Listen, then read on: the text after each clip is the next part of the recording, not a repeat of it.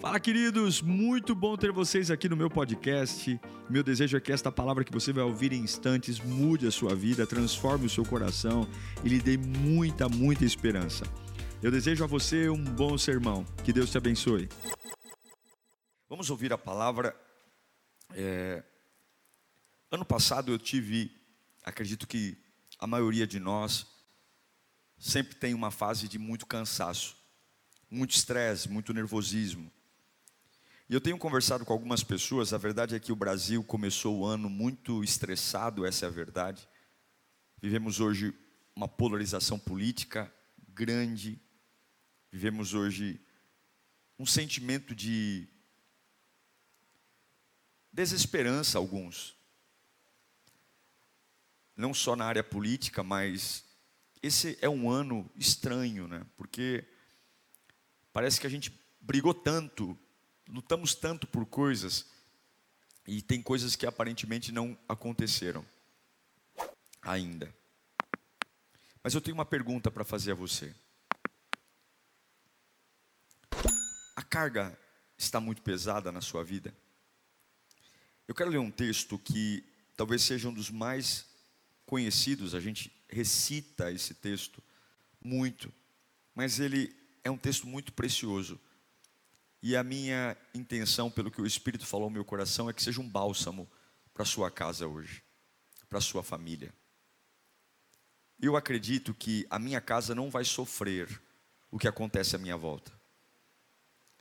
Eu acredito que o mal que atinge a maioria das pessoas não necessariamente vai atingir a minha vida. Eu creio que há uma proteção sobre nós. E se Deus é a nossa proteção, a gente precisa estar leve tranquilo, em paz. Diz assim, Evangelho de Mateus, capítulo 11, verso 28, um texto conhecidíssimo: Venham a mim, todos os que estão cansados e sobrecarregados, e eu lhes darei descanso. Tomem sobre vocês o meu jugo e aprendam de mim, pois sou manso e humilde de coração. E vocês encontrarão descanso para suas almas, pois o meu jugo é suave e o meu fardo é leve.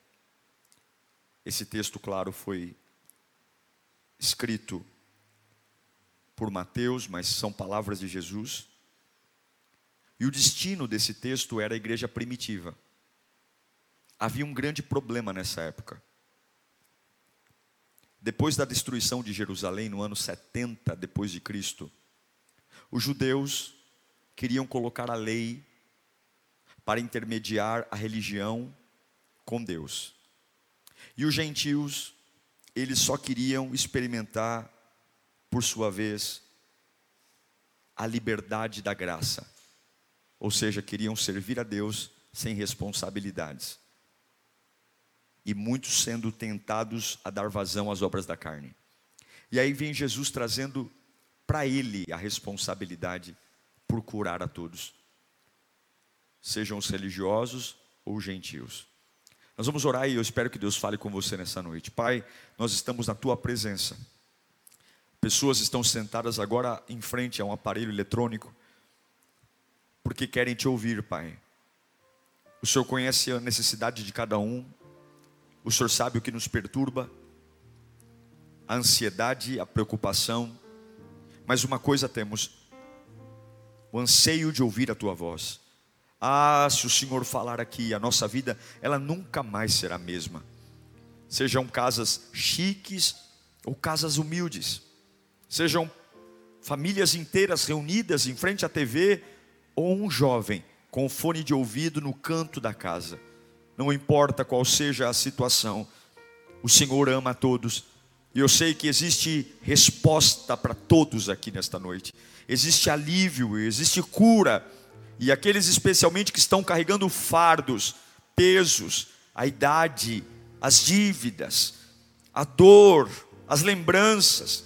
Senhor, que esta palavra seja como um bálsamo, que lave e leve embora toda a sujeira nos traga direcionamento e vida. É o que eu te imploro, Espírito Santo, em nome de Jesus Cristo. Amém e amém. Eu acredito que de fato só Jesus pode descansar um homem. Eu já tentei sair de lugares e lugares não saíram de mim.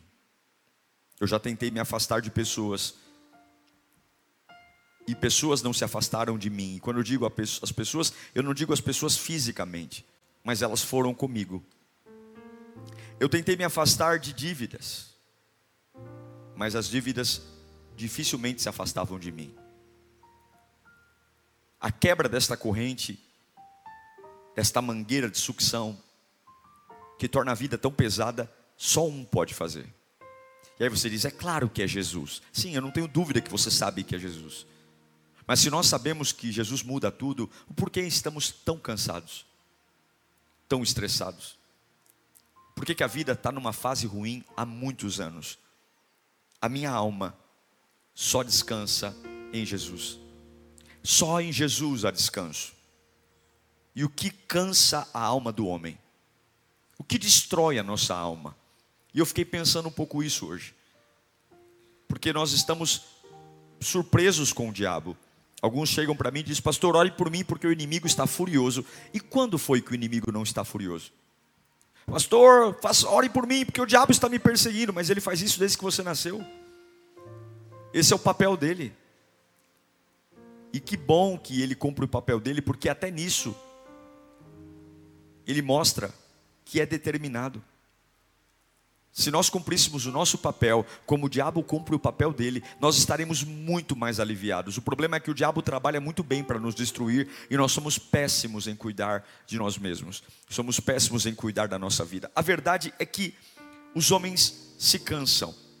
E porque se cansam, eu vou te dar três motivos aqui do porquê os homens se cansam. Três motivos que podem ser vilões na sua vida podem ser de fato situações que estão acontecendo agora. E eu quero, em nome de Jesus, que a palavra te dê um antídoto de libertação, de vida e refrigério. O primeiro fardo que cansa a maioria das pessoas, que destrói, por incrível que pareça, é a religião. Eu ligo a televisão e eu vejo tantas regras que algumas vezes eu fico perdido. São tantos mantras, são tantas regras, são tantos amuletos. Uma época você compra uma arca, uma outra época você compra uma mezuzá, uma outra época você compra uma menorá, uma outra época é a campanha do manto vermelho, uma outra época é a campanha do manto verde, uma outra época é o galho de não sei o quê. Não, agora você tem que tomar banho com um sabonete de cheiro de, de flores do orvalho. A gente olha para as religiões que tentam a todo custo aproximar o homem de Deus. Campanhas, movimentos, muda-se nome, cria-se artifício, porque eu nem vou dizer para você que essas pessoas estão fazendo isso na maldade, não, porque eu acredito que de fato toda a igreja, toda, toda a religião, ela leva ao seu povo ferramentas na tentativa de aproximar as pessoas de Deus. Mas o problema é que nessa tentativa de, de fazer esforços, nessa tentativa de criar cerimônias muito bonitas, muito bem elaboradas, aqueles votos enormes, fazer o povo fazer grandes promessas, aqueles altos sacrifícios, essas ofertas alçadas, cada vez maiores, cada vez mais imponentes, esse asceticismo que é, é você simplesmente ficar se controlando o tempo todo, não pode, não pode, não pode, não pode, não pode, não pode, essa moralidade ao extremo, temos que ser morais, mas não é possível que eu não possa tomar uma Coca-Cola, que eu não posso ir no shopping, que eu não posso depilar uma perna, não é possível que eu não posso colocar uma calça, não é possível que eu não posso jogar um futebol, comer um churrasco, essa moralidade ao extremo, essas justiças próprias. Deus vai pesar a mão, Deus vai pesar a mão. Gente estudando o demônio, é geladeira, é micro-ondas, é porta batendo, tantas outras expressões que levam as pessoas um cansaço. Você já pensou? De um lado, Cristo fala assim: vem até a mim, que eu vou te aliviar. E do outro lado, você vê pessoas indo à igreja e ficando cansadas. Não combina, Rafa. Se o meu Cristo falou assim, ó, vem perto de mim que eu te alivio. Vem perto de mim que eu pego o peso que você tem lá no mundo e eu tiro.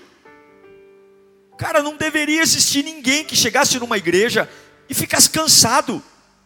Igreja, casa de Deus, é descanso, é alívio, é movimento, é agilidade. Então, enquanto as pessoas criam cerimônias, votos, promessas, sacrifícios, programações, nomes de campanha, sacrifícios, autossacrifícios, sabe o que a Bíblia diz? A Bíblia diz que tudo isso é inútil. Inútil. Paulo vai dizer em Colossenses capítulo 2, versículo 20, que já que vocês morreram com Cristo para os princípios elementares desse mundo, junto com Cristo, você morreu para as regrinhas desse mundo, porque como se ainda pertencessem a Ele, vocês se submetem a regras.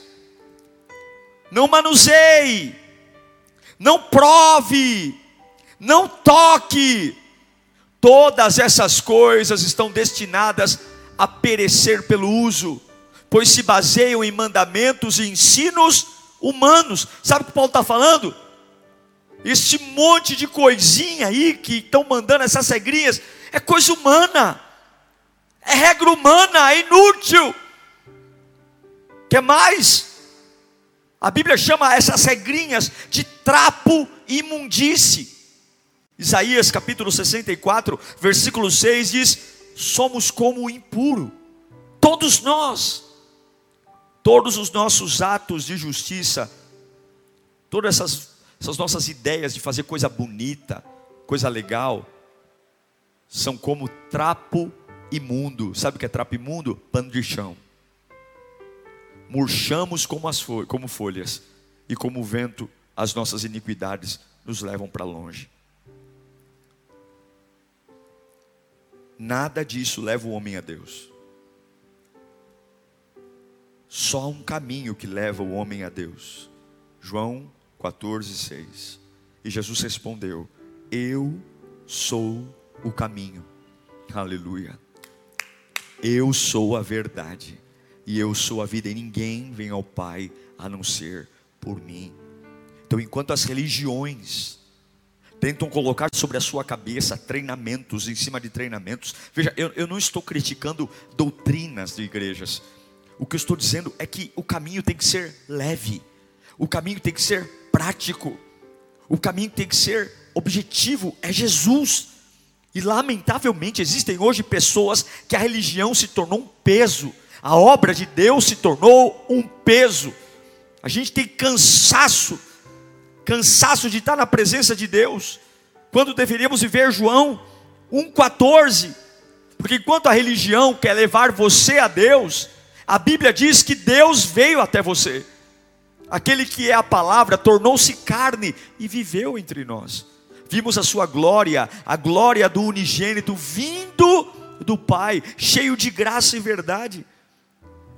Jesus é o nosso Emanuel, ele habita em nós. Em Mateus 1, 23 diz que a virgem ficará grávida e dará luz a um filho e o chamarão de Emanuel, que quer dizer o quê? Deus aqui, Deus conosco. Você está cansado pelo fardo da religião?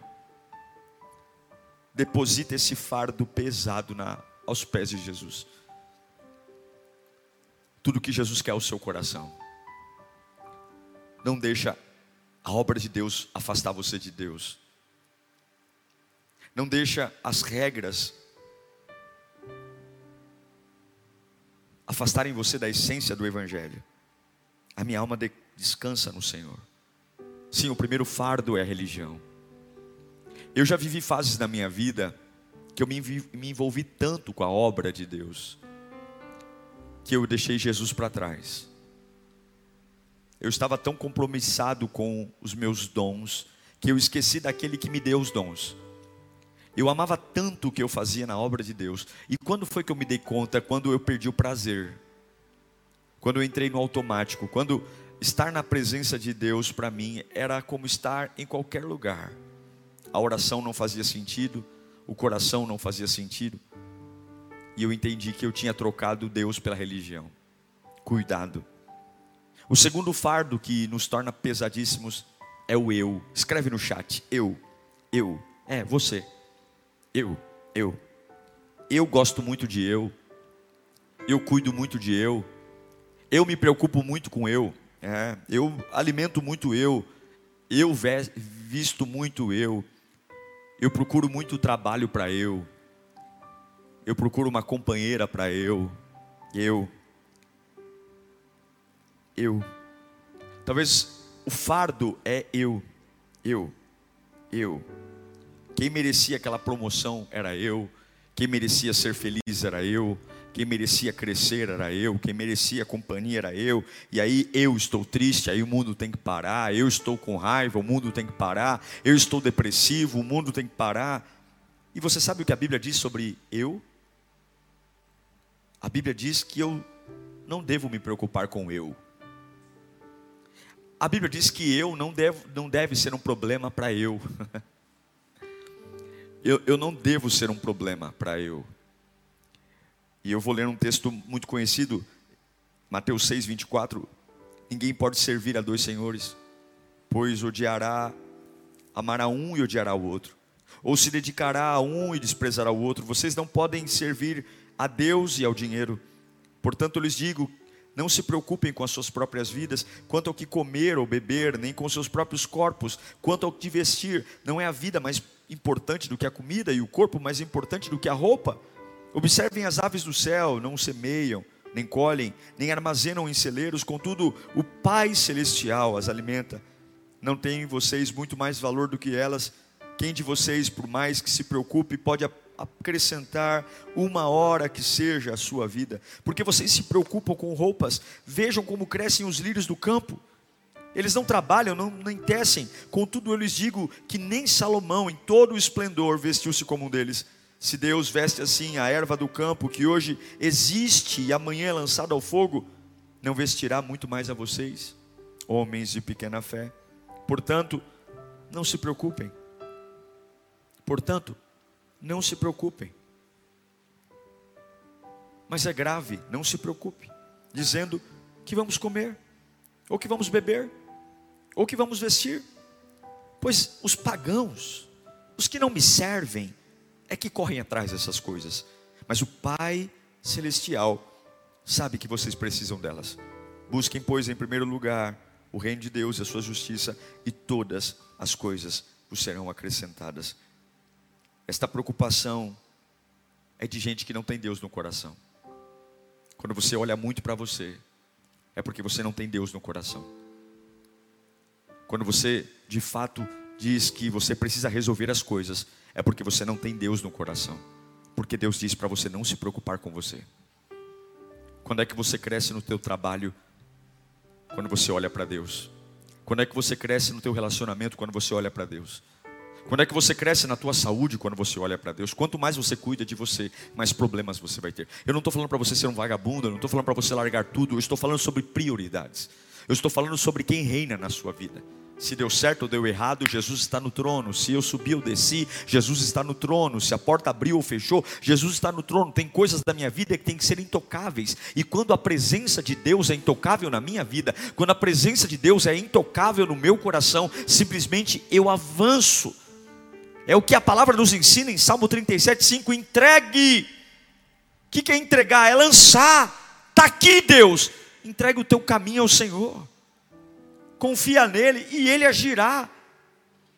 Ele deixará claro como a alvorada que você é justo e como o sol do meio-dia que você é inocente. Descanse no Senhor e aguarde por Ele com paciência. Não se aborreça com o sucesso dos outros, nem com aqueles que maquinam mal Vai ter gente ganhando mais dinheiro que você, vai ter gente tendo uma qualidade de vida melhor do que a sua, mas você entregou, e isso te faz descansar, isso te faz levantar as mãos e dizer: está tudo bem, porque a minha ansiedade ela vai ter um encontro com o titã, a presença de Deus. A ansiedade me detona, mas a ansiedade ela tem que se ajoelhar diante da presença de Deus. A depressão me detona, mas a depressão diante da presença de Deus ela tem que se ajoelhar. Eu quero que você entenda: você não foi feito para cuidar de você, você não foi feito feito para cuidar das suas coisas. São os pagãos que fazem isso. São os filhos de Beuzebu que fazem isso. Quando você entrou na pia batismal e disse que estava morrendo, você falou: a partir de agora é Cristo que vive em mim. Eu vou para onde Ele quer que eu vá. Eu faço o que Ele quer que eu faça. Eu vou para onde Ele quer que eu vá. Entendo o que eu estou pregando aqui. Deixe de cuidar tanto do eu e cuide de amar a Deus. Deixe de cuidar tanto. Fale menos de você. Os cuidados com o eu cansa o homem, mas em Jesus eu descansa. Quanto mais você olha para você, eu vou dar uma um testemunho na minha vida. Quando eu mais queria algumas coisas, eu não consegui. Quando eu parei de me preocupar, tudo que um dia eu desejava aconteceu. Uma época eu queria mudar de casa. Eu só pensava nisso. Eu ficava o dia inteiro em imobiliárias olhando, olhando, olhando, olhando, olhando, olhando. E algumas vezes até deixava de fazer minhas obrigações, como orar, ler a Bíblia, porque era uma obsessão. E eu me lembro que uma vez eu cansei, porque quando a gente cuida de nós mesmos, a gente cansa. E um dia eu estava andando numa rua, despretensioso, não saí de casa para ver nada, absolutamente nada relacionado à casa. Parei num stand, olhei, conversei com um corretor, disse para ele o quanto que eu poderia pagar, e ele falou: é possível. E num dia que eu simplesmente não estava cuidando dessa área da minha vida, Deus preparou tudo. Eu declaro que vai ser assim com você. Deus sabe o melhor para você no tempo certo. E eu repito que os cuidados com o seu eu vão cansar você. Mas quando você olhar para Jesus, o seu eu descansa. Você está cansado do eu? Eu resolvo, eu faço, eu dou conta. Deposite esse terrível fardo aos pés da cruz. Eu quero falar do terceiro e último fardo. Religião, primeiro. Eu, segundo. E o terceiro e último. E talvez o mais perigoso dos três fardos: o pecado. O pecado trabalha em nós o tempo todo.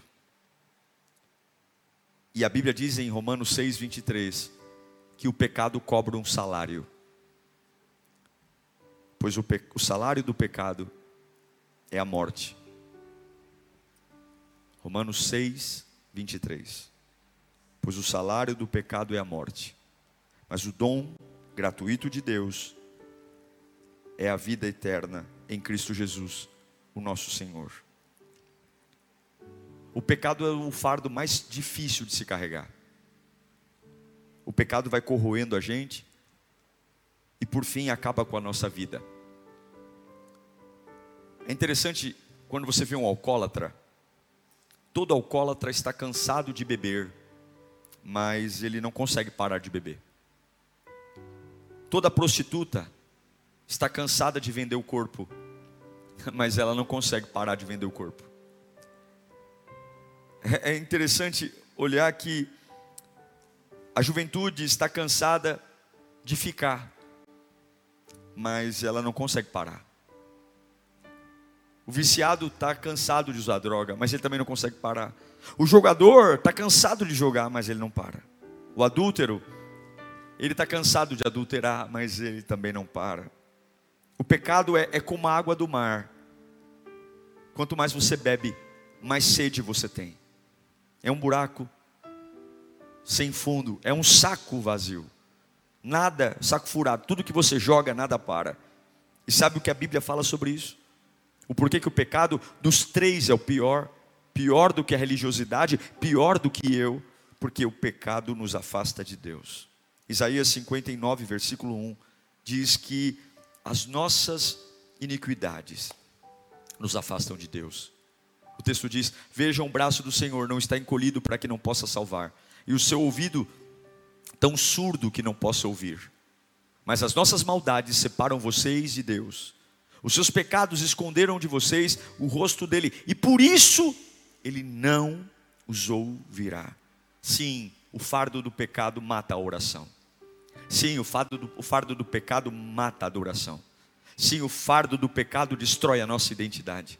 Sim, o fardo do pecado cria um muro entre eu e Deus, e eu posso chorar lágrimas de crocodilo, e eu posso levantar a minha mão e perguntar: por que, Senhor? Por que, Senhor? Por que, Senhor? E nada vai acontecer, porque o pecado destrói a minha vida, e a Bíblia diz a Bíblia diz que os pecadores não entrarão no reino de Deus. Apocalipse 21, 8 é claro nessa verdade. Mas os covardes, os incrédulos, os depravados, os assassinos, os que cometem imoralidade sexual, os que praticam feitiçaria, os idólatras, todos os mentirosos, o lugar deles será no lago de fogo com ar, que arde com enxofre. Esta é a segunda morte.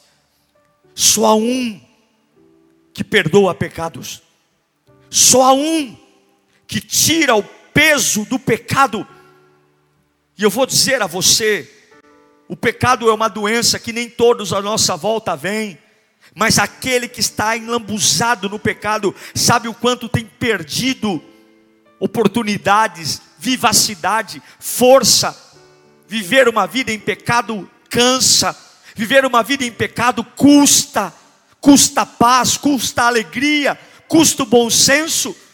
E aí você diz: Mas eu não saio da igreja, eu estou em todos os cultos. Pois bem, algo está errado, porque o convite de Jesus, e eu acredito que todos que vêm a uma igreja, vêm ver Jesus, e a proposta é: venha que eu te alivio, venha que eu tiro o peso. Então, se eu venho à casa de Deus, se eu me chamo por cristão e vivo uma vida pesada, carrancudo, uma vida extremamente agoniada, uma vida solitária, alguma coisa está de errado, meu irmão. A santidade é a chave para ver a Deus. A Bíblia diz que sem santidade a gente não vê a Deus. Então não adianta a gente criar alternativas, caminhos, eh, desculpas. É o tempo. Eu sempre fico mal em janeiro. Eu sempre fico mal quando eu vejo fulano. Não, você sempre fica mal porque você não encontrou Jesus. Não dê desculpa para aquilo que você não quer ver. Não dê desculpa para aquilo que você sabe o porquê que a tua vida está uma porcaria. Porque o fardo da religião está aí. O fardo do eu está aí e o fardo do pecado também. Em Romanos capítulo 3, versículo 20, 23, diz que todos pecaram e todos estão fora da glória de Deus.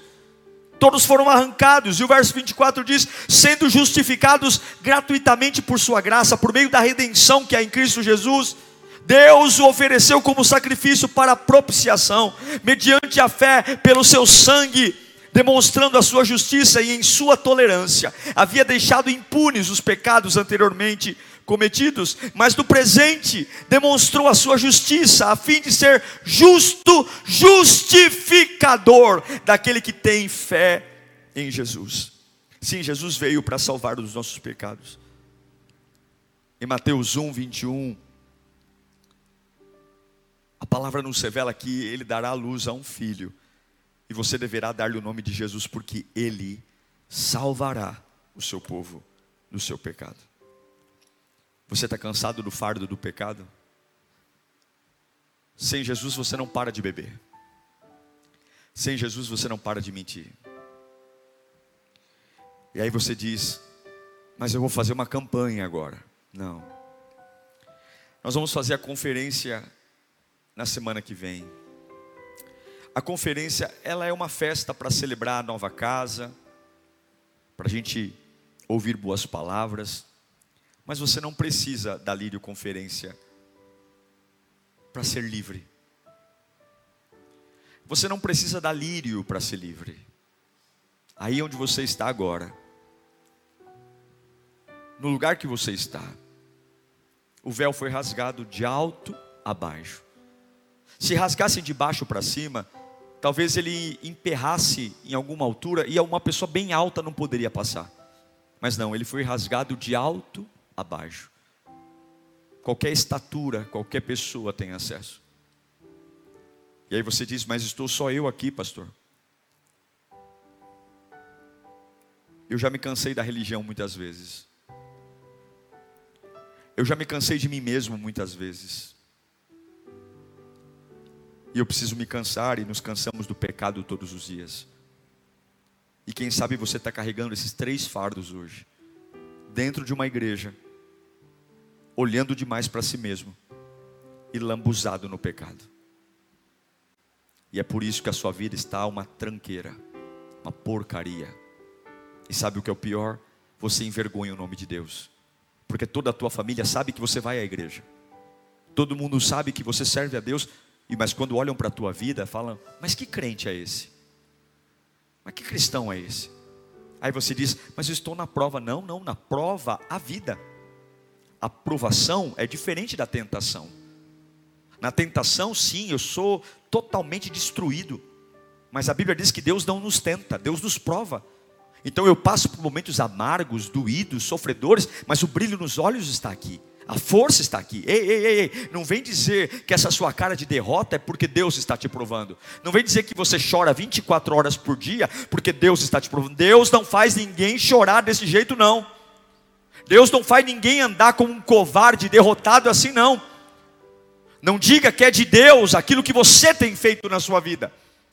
Não dê a Deus a responsabilidade, não, é você. Se a religião se tornou um peso, a culpa é sua, que tirou os olhos de Deus e pôs os olhos dos homens. Sim, olhou demais para você. Eu, eu, eu, tudo eu, eu, extremamente sensível, extremamente pele fina, extremamente nervoso, nervosinho, pisa em todo mundo. O seu problema é o maior problema de tu, todo mundo, ninguém. Não, não, não, não. E o pecado? Mas ninguém sabe, pastor. Venha a Jesus. Vinde a mim todos vós que estáis cansados e sobrecarregados, que eu vos aliviarei. Eu encerro dizendo que se um dia convidarem você para ir a um lugar, dizendo que Jesus está lá, e você não sair deste lugar aliviado, eu digo para você: Jesus não estava lá. Eu quero orar por você. Se você tem um fardo na sua vida, um peso, pastor, servir a Deus se tornou um, uma tragédia para mim eu vou empurrado para Deus. Olha, pastor Diego, é só pela misericórdia. Eu, eu não vejo a hora, pastor. Eu fico feliz quando chove, quando tem trânsito. Porque, olha, eu estou sendo sincero. Por quê, hein? Por que tanto peso? Não, pastor. O problema sou eu. Eu não me conformo de estar morando onde eu moro. Eu não me conformo, pastor, de estar ganhando quanto eu ganho. Eu não me conformo, pastor, do que falam de mim. Eu não me conformo das calúnias que fazem contra mim. Eu não me conformo. Eu, eu preciso me levantar. Eu preciso me proteger. Eu preciso cuidar da minha imagem. Eu preciso cuidar de mim. Eu preciso. É, eu, eu, eu, eu. Quero orar por você. Que nessa oração todo peso saia. Que nessa oração o Espírito Santo te abrace e que se o pecado estiver rondando você, se o pecado estiver destruindo você, que caia por terra agora em nome de Jesus. Que o sangue de Jesus te alcance agora. Pai, em nome de Jesus, eu oro por todos que estão conectados nessa quinta B-Power. Por que tanto peso? Por que tanta carga? Por que tanta, tanto peso? Por que, Senhor? Se a obra da cruz foi feita, por que tanta dor de cabeça? Por que tanto estresse? Por que tanta briga? Por que tanto desânimo? Por que tanta vontade de ficar deitado? Por que tanta vontade de jogar tudo para o alto? Por que tanta vontade de xingar, de gritar? Por quê? Por que, que ao invés de reconhecer que tu estás aqui, eu estou cheio de mania, é Bíblia aberta no Salmo 91, é sabonete ungido, é rosa ungida, é campanha, é isso, é aquilo. Quando o Messias já veio, Emanuel, Deus conosco, basta fechar os olhos, basta dizer me abraça, Espírito, basta dizer me enche, Espírito. Do jeito que você está, Ele te chama. Do jeito que você está, eu não estou preparado, pastor. Sim, colocar essa bobagem na tua cabeça, que você não está preparado, que você não sabe nada, e Jesus apenas diz: venha como estás e dai-me o teu coração. Venha como está, está sujo, vem. Está cansado, vem. Está sujo, vem. Está desanimado, vem. Venha como estás e dê-me o teu coração, me dá o coração. Meu irmão, talvez tua casa é uma casa que cheira droga, cheira maconha. Talvez ontem aconteceu um baita problema na tua vida. O sangue de Jesus te perdoa. O sangue de Jesus te liberta. O sangue de Jesus te levanta. Tira todo peso. A religião é pesada demais. Tem pastores cruéis. Tem doutrinas cruéis. Jogam um peso que a cruz já tirou. Não, um ano sem tomar ceia. Um ano sem subir no púlpito. Cinco anos.